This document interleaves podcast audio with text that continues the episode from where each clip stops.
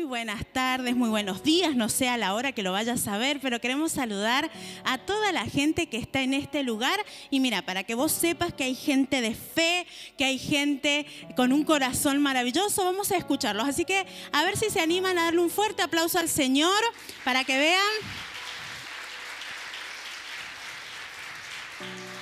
Que acá estamos dando una palabra a la gente de nuestra iglesia, pero también sabemos que detrás de pantalla hay mucha gente mirando, así que te bendecimos y declaramos que cuando escuches esta palabra, el Señor activará algo nuevo sobre tu vida. Muy bien, bueno, la introducción va a ser la lección número 8, la que se va a estar estudiando esta, en esta semana en las casas de bendición. Te cuento que tenemos casas de bendición online, que seguramente a lo mejor vos estás participando, y también casas de bendición presencial acá en Mendoza y en diferentes provincias y en diferentes lugares. estamos viendo una serie que se llama Oraciones de Impacto, parte 3, ¿sí?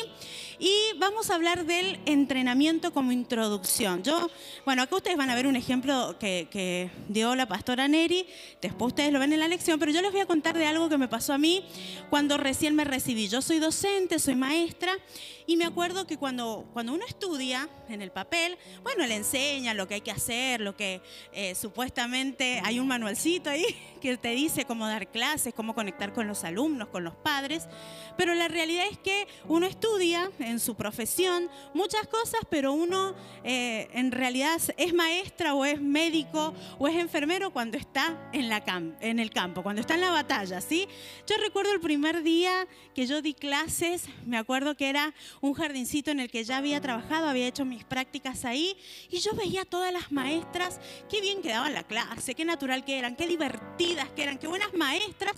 Yo temblaba, me temblaba todo, hasta las pestañas me temblaban porque me tocaba a mí dar clases a un grupo de pequeñitos por primera vez solita, sin que nadie me apuntara. Y recuerdo el primer día de clase, como soy yo, tengo, tengo este, este ímpetu para las cosas, yo dije, bueno, en el nombre de Jesús vamos y haré lo mejor.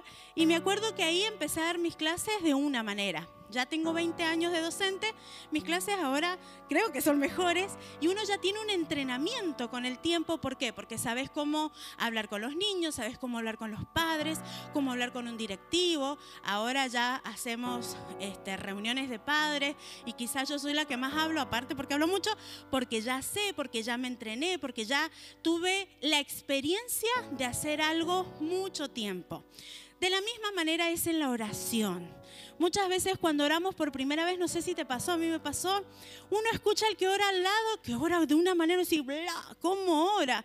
¿Cómo me gustaría tener esas palabras? Y uno solamente le sale decir, Señor Jesús, gracias por la comida, amén, ¿no? Hasta que comenzamos un entrenamiento espiritual que hace que nuestras oraciones comiencen a tener otro valor, las decimos mejores y lo mejor de todo es que comienzan a ser oraciones de impacto, que trascienden. Y es maravilloso, no sé si les pasó, tener lista de oración. Esto lo ha dicho el pastor en estos, en estos fines de semana. Porque la lista de oración vos comenzás diciendo, quiero, no sé, Señor, necesito tal cosa. Cuando tenés muchos motivos y el Señor comienza a responder, empezás a tachar. Qué maravillosa sensación. Empezás a tachar todo lo que el Señor ya te contestó. Se termina esa lista de oración y comenzás con otra porque ya tenés un entrenamiento espiritual. Nosotros declaramos en esta tarde que vos serás de las personas que se en una oración de impacto. Amén. Que quizás vos digas, ay, pero yo no hablo tan bien, pero no me sale tan bien la oración. No te hagas problemas porque todos vinimos a los pies del Señor así como pudimos, hablamos, como pudimos, charlamos con el Señor, pero después viene un desarrollo este, en nuestras vidas de oraciones que no solamente uno lo dice por decir, sino que comienza a ver cómo Dios contesta y nuestras oraciones comienzan a cambiar. Amén. Declaramos en esta hora, en esta tarde, que Dios va a escuchar, va a responder y que te vas a sorprender de los grandes milagros que el Señor va a contestar a tu oración. Por eso esta serie se llama Oraciones de impacto. Pero hay algo fundamental que pasa cuando uno eh, comienza a ver al Señor y es que tenemos que tener el corazón correcto cuando oramos, ¿sí?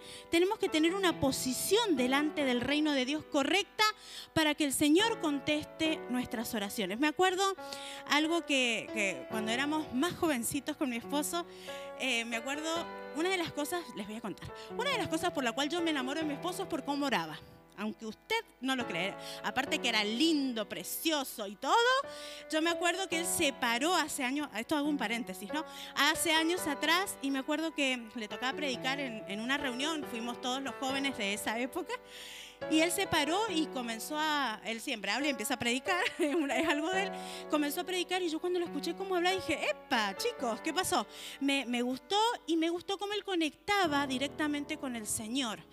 Eh, yo cuando estaba escuchándolo, yo dije, yo también quiero orar así. Me acuerdo que otras personas me decían, qué bien que ora Fer, a mí me gustaría orar así. Bueno, yo declaro en el nombre de Jesús que vas a ser una persona que tiene todas las herramientas para orar de una manera llena de fe y que no vas a orar solamente por vos y tu familia y tu trabajo, sino que el Señor te da la posibilidad de orar por otras personas. Yo declaro eso, que aunque el, el comienzo sea pequeño, como dice la palabra de Dios, el final será glorioso. Amén. Y que vamos a ver cómo aunque al principio nos cueste, vamos a tener un entrenamiento espiritual. ¿Quiénes, ¿Quiénes quieren entrenarse en la oración, en la intercesión?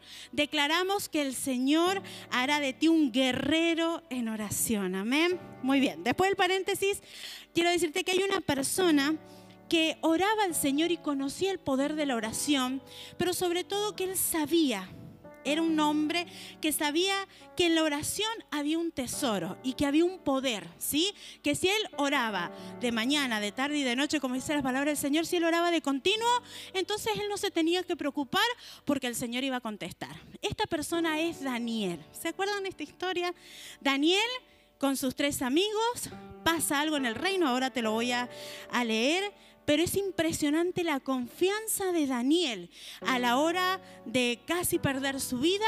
Él lo que hace es tomar la herramienta de la oración y comienza a clamar al Señor y le pide ayuda a otros y el Señor le responde. O le respondía o los mataban. Así que Daniel, ¿vieron cuando uno dice, me voy a convertir en intercesor en este momento? Porque cuando vienen las peores pruebas, es ahí cuando uno comienza a orar y a entrenarse y el Señor siempre contesta. Amén. ¿Qué te parece si me acompañas a leer la palabra del Señor? Lo vamos a estar proyectando en pantalla y seguramente que acá también en Daniel 2 del 1 al 19. Es una historia maravillosa y yo quiero leerla y que la recordemos juntos. Dice así. Esta historia demuestra el poder de Dios de una manera contundente. En el segundo año de su reinado, Nabucodonosor tuvo varios sueños que lo perturbaron y no lo dejaban dormir. Mandó entonces que se reunieran, escuchen, los magos, hechiceros, adivinos y astrólogos de su reino para que le dijeran lo que había soñado. Una vez reunidos y ya en presencia del rey, el rey mire lo que dijo, les dijo, tuve un sueño que me tiene preocupado y quiero saber lo que significa. Los, los, astrólogos, las personas que estaban ahí, le respondieron, que viva su majestad por siempre, estamos a su servicio, cuéntenos el sueño y nosotros le diremos lo que significa. Pero el rey les advirtió, mi decisión ya está tomada. Dice, si no me dicen lo que soñé ni me dan su interpretación, ordenaré que los corten en pedazos y que sus casas sean reducidas a cenizas. Pero si me dicen lo que soñé y me explican su significado, yo les daré regalos, recompensas y grandes honores. Así que comiencen por decirme lo que soñé y luego explíquenme su significado los astrólogos insistieron, si su majestad les cuenta a estos siervos suyos lo que soñó, nosotros le diremos lo que significa. Pero el rey les contestó, mi decisión ya está tomada. Eso ustedes bien lo saben y por eso quieren ganar tiempo. Si no me dicen lo que soñé, ya saben lo que les espera. Ustedes se han puesto de acuerdo para salirme con cuestiones engañosas y malintencionadas, esperando que cambie yo de parecer. Díganme lo que soñé y así sabré que son capaces de darme su interpretación. Entonces los astrólogos le respondieron, no hay nadie en la tierra capaz de hacer lo que su majestad nos pide. Jamás a ningún rey se le ha ocurrido pedirle tal cosa a ningún mago, hechicero o astrólogo. Lo que su majestad nos pide raya en lo imposible y nadie podrá revelárselo a no ser los dioses, pero ellos no viven entre nosotros. Tanto enfureció al rey la respuesta de los astrólogos que mandó ejecutar a todos los sabios de Babilonia. Se publicó entonces un edicto que decretaba la muerte de todos los sabios, de modo que se ordenó la búsqueda de Daniel y de sus compañeros para qué? Que fueran ejecutados. Cuando el comandante de la Guardia Real, que se llamaba Arioc, salió para ejecutar a los sabios babilonios, Daniel le habló con mucho tacto e inteligencia y le dijo, ¿Por qué ha emitido el rey un edicto tan violento? Y una vez que Arioc le explicó cuál era el problema, Daniel fue a ver al rey y le pidió tiempo para interpretar su sueño. Después volvió a su casa y les contó a sus amigos, Ananías, Misael y Azarías, cómo se presentaba la situación. Al mismo tiempo les pidió que imploraran, y lee esto conmigo, la misericordia del Dios del cielo en cuanto a ese sueño misterioso para que ni él ni sus amigos fueran ejecutados con el resto de los sabios babilonios. Durante la noche, Daniel recibió en una visión la respuesta al misterio, entonces alabó al Dios del cielo. Imagínense a Daniel en ese tiempo, él era un hombre de oración y de fe, pero ustedes imagínense a Daniel que de, repente encuentra que todo el mundo está alborotado y ese día el rey Nabucodonosor dice que no había podido dormir. ¿Vieron cuando uno no puede dormir? Este, en literatura se dice que la quita el sueño, cuando uno no puede dormir, eso es como una maldición, ¿no? El no poder descansar. Bueno, en esa época dice que había tenido muchos sueños que el Señor le mandaba al rey y que él estaba perturbado, no podía dormir. Entonces se levanta cansado, reúne a los astrólogos, a los magos, a los adivinos, a los hechiceros, conocía a otra persona a quien eh, pedirle ayuda y les dice, yo no quiero que me digan la interpretación, yo quiero que me digan lo que soñé. ¡Wow! Entonces cuando los astrólogos eh, se, topan con esta realidad, ellos dicen, pero su majestad nadie puede saber lo que soñó otra persona. Sí la interpretación quizás, porque ellos podían deducir.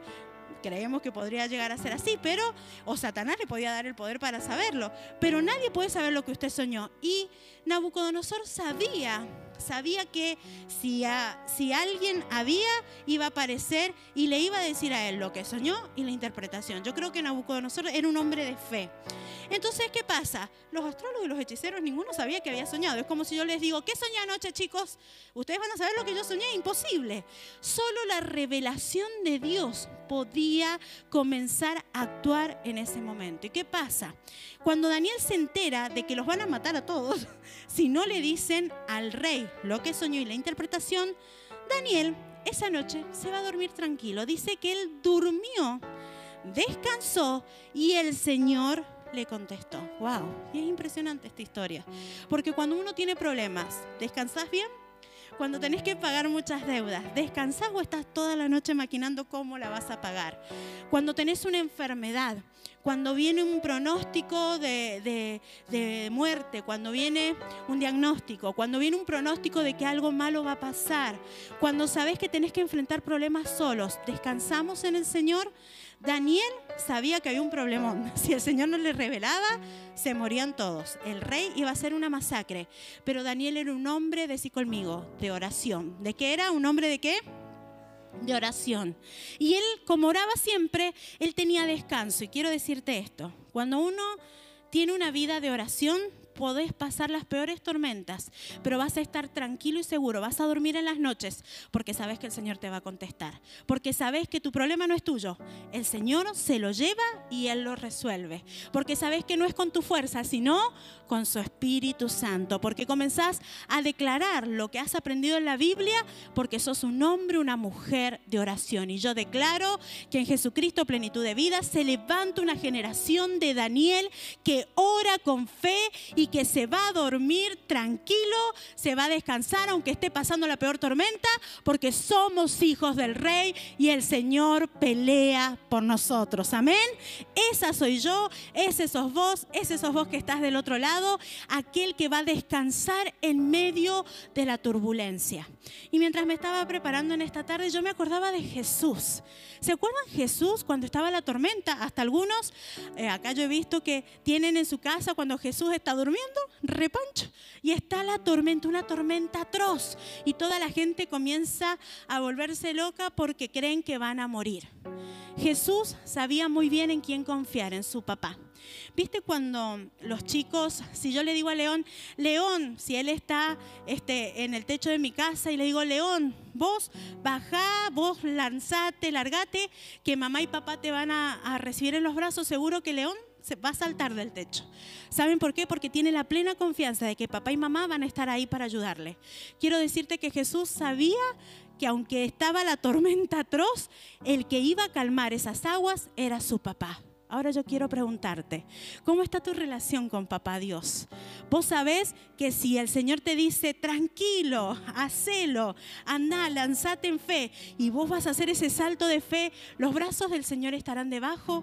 Yo creo que sí. Yo creo que el Señor hoy te dará una audacia espiritual para que vos saltes, hagas ese salto de fe que el Señor te está pidiendo en este tiempo. Y vos vas a saltar, y aunque estén las aguas turbias, aunque no sea el mejor pronóstico, aunque tengas un diagnóstico de muerte, yo declaro en el nombre de Jesús que vas a saltar y los brazos del Padre te van a recibir. Amén. Esta es una palabra de fe que va a impactar tu corazón. Esta palabra yo siento en el Espíritu que va a traspasar tus huesos, las coyunturas, que va a calar hondo, profundo en tu corazón y que cuando estés en el día de la adversidad vas a decir, yo soy de aquellos que oren en el nombre de Jesús y descansa aún en las peores batallas y tormentas. Amén. Quiero decirte en el nombre de Jesús, no hay batalla, no hay tormenta, no hay circunstancia que el Señor no pueda arreglar. Aún la muerte, la muerte ha sido vencida por el Señor. Aún si uno deja este mundo, uno traspasa la barrera y se va con Él. No hay nada, decirlo conmigo, no hay nada. No hay nadie que nos separe de nuestro Dios. Amén. Así que yo no sé si esta palabra es para vos si esta palabra te va a calar en lo más profundo del corazón, pero yo sí sé que hoy te vas a ir con una astucia espiritual para declarar que aún en las peores tormentas, en las peores batallas, el Señor contestará tu oración. Amén. Ahora vamos a ver algunos puntitos para poder desarrollar y declarar que las oraciones, nuestras oraciones, serán de impacto. El primer punto, oramos confiados. Repetilo conmigo. Vamos a orar confiados, ¿sí? Te voy a contar algo. Acá dice algo que la pastora Neri escribió y me hizo acordar una situación que vivimos las dos.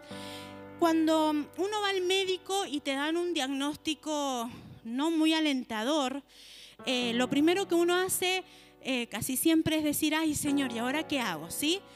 hay otras personas que se deprimen, hay otras personas que salen corriendo en busca de ayuda, hay otras personas que no quieren recibir ningún, ninguna ayuda médica. Bueno, hay diferentes reacciones. Yo me acuerdo una vez, hace poco, voy al médico, recibo algunas noticias que no eran de esperar y recuerdo que... Eh, algunas palabras de, la pastora Neri, que ella me decía, no importa si la situación es difícil, no importa si el diagnóstico es para vos, nunca dudes del poder de Dios.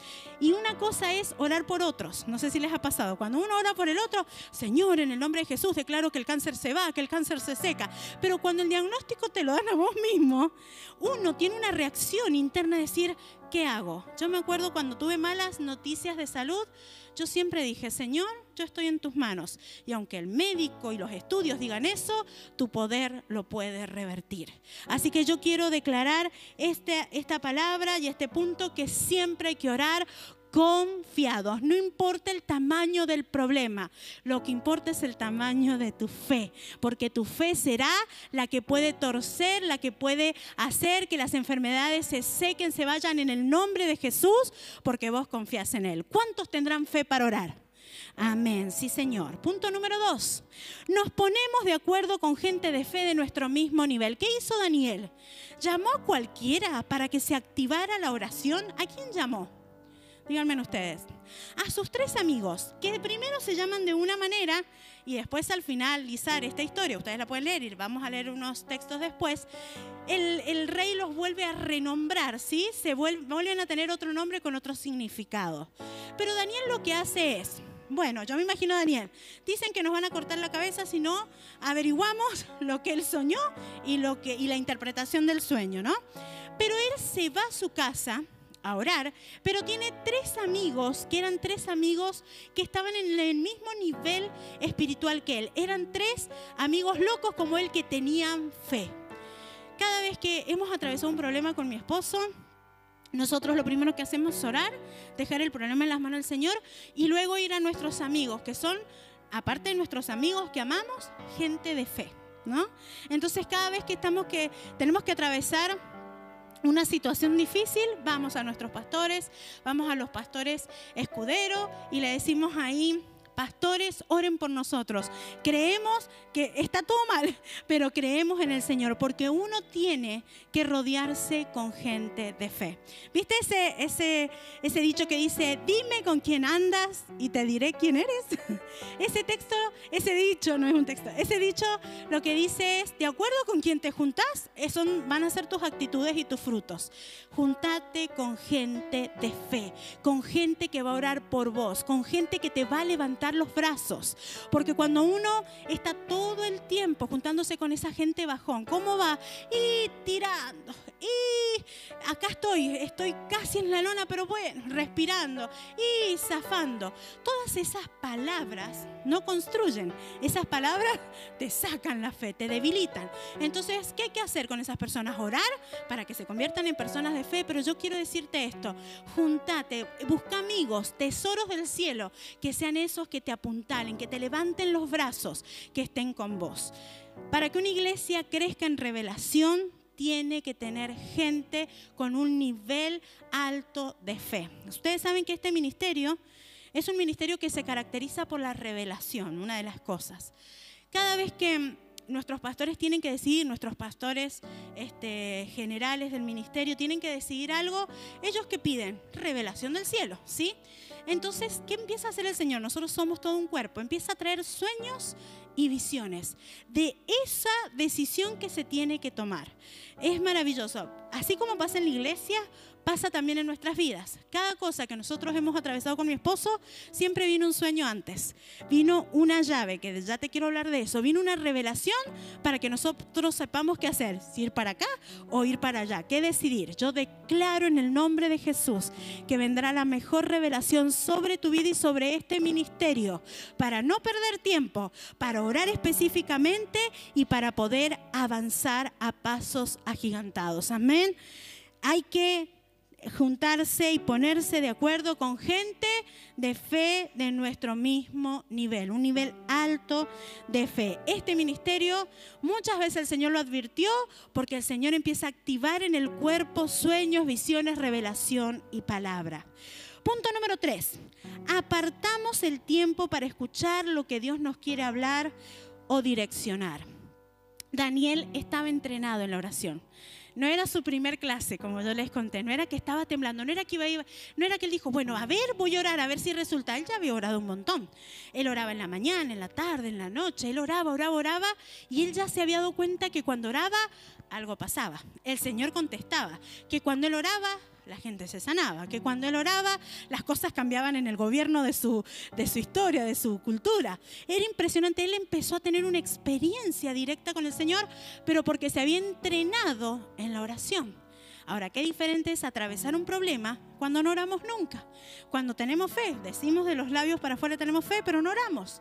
Cuando uno clava rodillas, cuando uno eh, en las situaciones difíciles, pero en las fáciles también, busca el rostro del Señor, se comienza a activar algo poderoso. Es un poder que da la oración. Se abren las puertas de los cielos y el favor del Señor comienza a correr. Acá hay un ministerio que se llama el Ministerio de Intercesión este, que es un ministerio que todos los días están eh, eh, conectados a través eh, de Zoom, que es una herramienta para poder orar por todo el ministerio, ¿verdad? Ahí tengo dos intercesores que están todos los, los días y en ese grupo cualquier motivo de oración que hay, nosotros lo ponemos y esa gente todos los días está orando por los pastores, por el ministerio, por la iglesia de Paraguay, por, por todo lo que se pone y muchas veces después recibimos, gracias a Dios, los que pedimos oración, la respuesta. Y lo ponemos en ese grupo y todos los días a las 20, si no me equivoco, se, se conectan a orar y a clamar por la iglesia. Yo declaro que de este ministerio se levantan intercesores de día y de noche para clamar al Señor, para ver con ojos espirituales los peligros que se avecinan y ser atalayas, ser los que anuncian para poder ir de victoria en victoria y no equivocarse. Amén.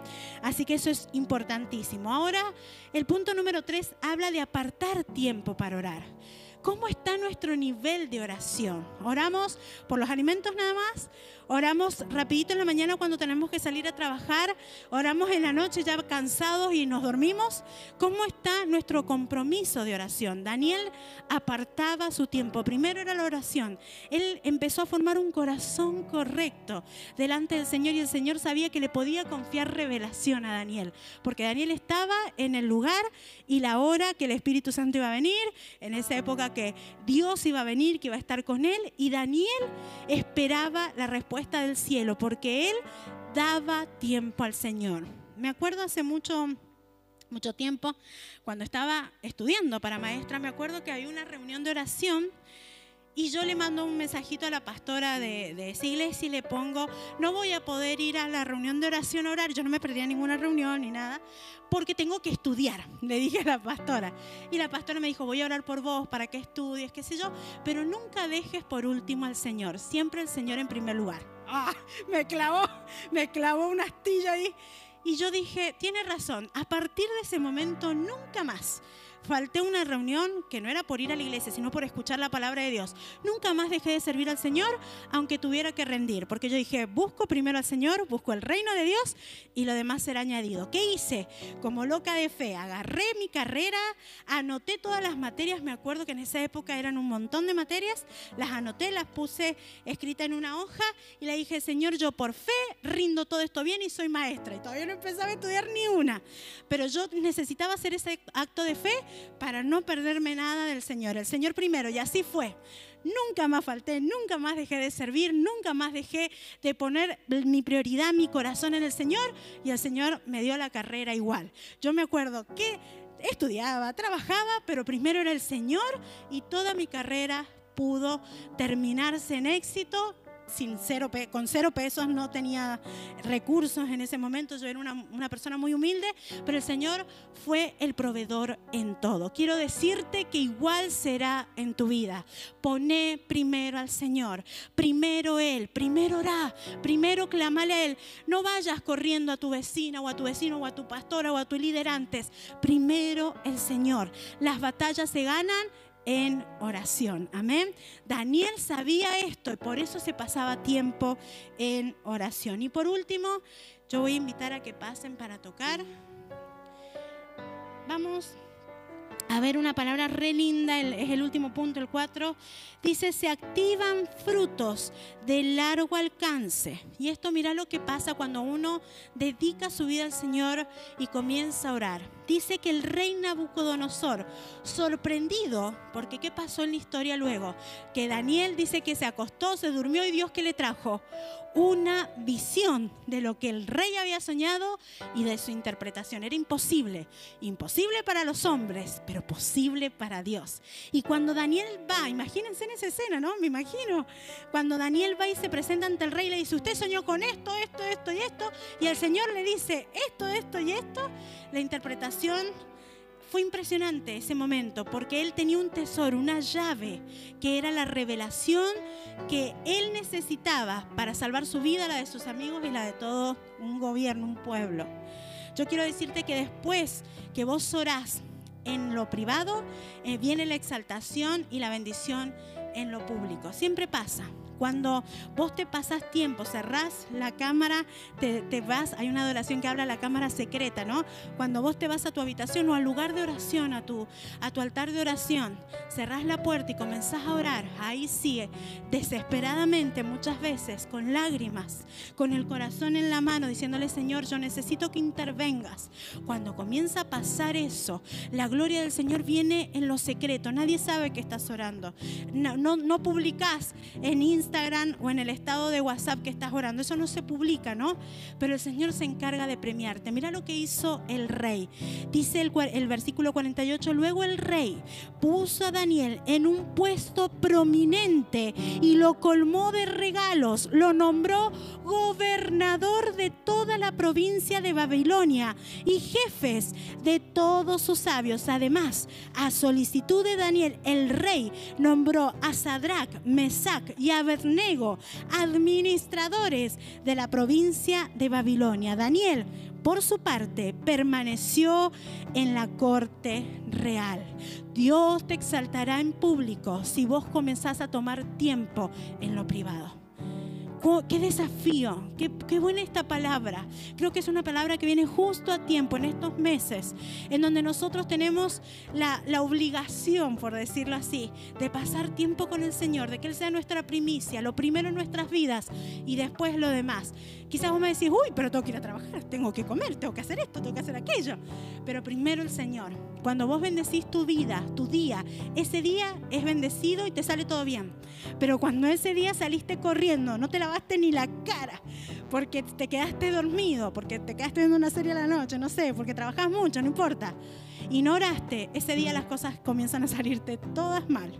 Y comenzás a tener un tropezón, un tropezón te empezás a enfriar y te apartás de la gracia del Padre. Quiero decirte que esta iglesia se levantará de día, de tarde y de noche a orar, a clamar al Dios de los cielos y comenzaremos a tener llaves y yo quiero que te pongas de pie en este momento.